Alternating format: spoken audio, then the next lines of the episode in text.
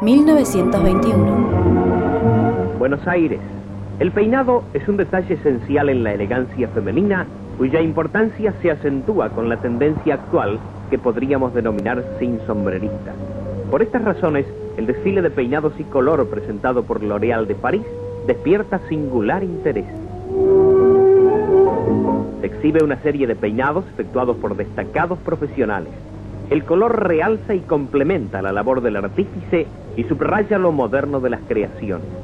En síntesis, una demostración de la capacidad de los peinadores argentinos al servicio de la belleza femenina. Muchas gracias, Armando. Pasamos ahora a la actualidad, en el plano de la política. El pasado 30 de septiembre de este 1921 se ha sancionado la segunda reforma del Código en el que se establecen los casos en los que no se debe penar la interrupción del embarazo. Cuando se practica con el fin de evitar un peligro para la vida o salud de la mujer, cuando se interrumpe un embarazo fruto de una violación o de un atentado contra el pudor cometido sobre una mujer idiota o demente. 2012. Se establecería que cualquier mujer tiene derecho a interrumpir un embarazo que es producto de una violación y que no requiere ninguna autorización judicial para eso.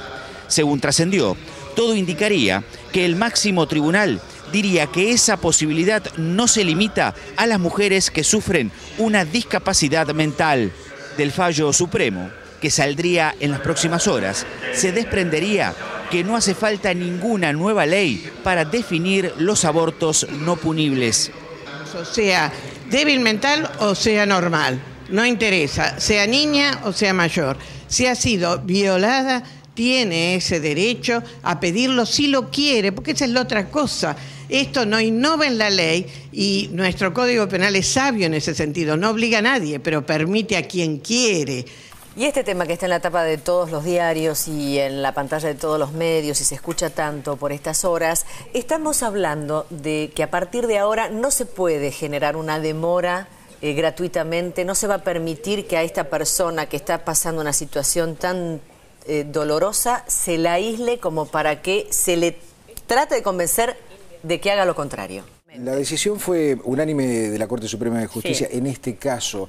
Hay sectores que se oponen, hay medios que dicen fallo polémico, pero ¿qué capítulo abre la sociedad argentina? 2018. Uno de los temas centrales de esta mañana es el comienzo del debate por la despenalización o no del aborto. Se estima que va a ser eh, casi dos meses la duración de estos debates. Desde el 10 de abril hasta el 31 de mayo de 2018 tuvieron lugar las sesiones informativas en el Congreso de la Nación, todos los martes y los jueves.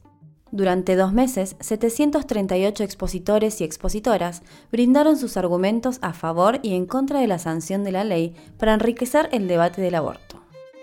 Las exposiciones tuvieron una duración de 7 minutos, a excepción de las brindadas por expertos y expertas visitantes desde el exterior y la presentada por el ministro de Salud, Adolfo Rubenstein, a favor de la sanción del proyecto de la campaña nacional por el derecho al aborto legal, seguro y gratuito.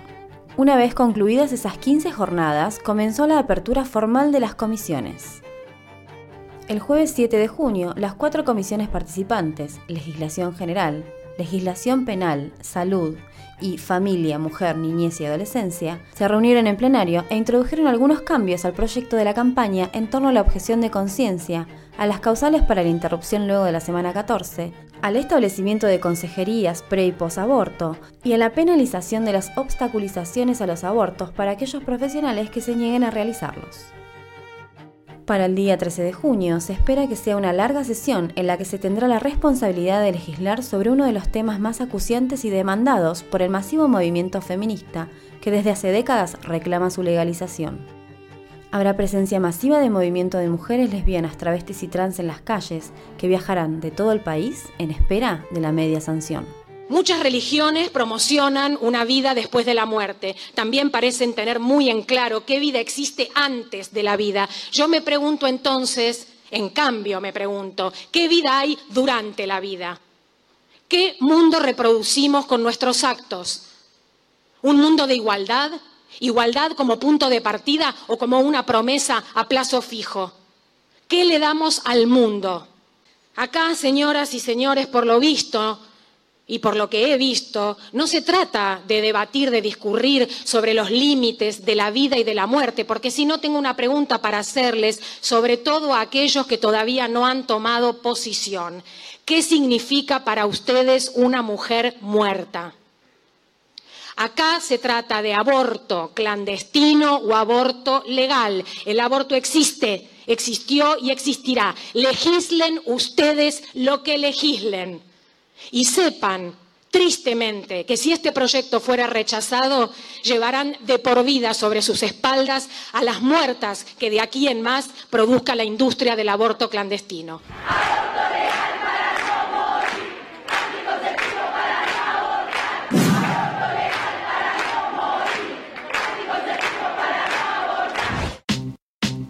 Una realización de Furor Producciones.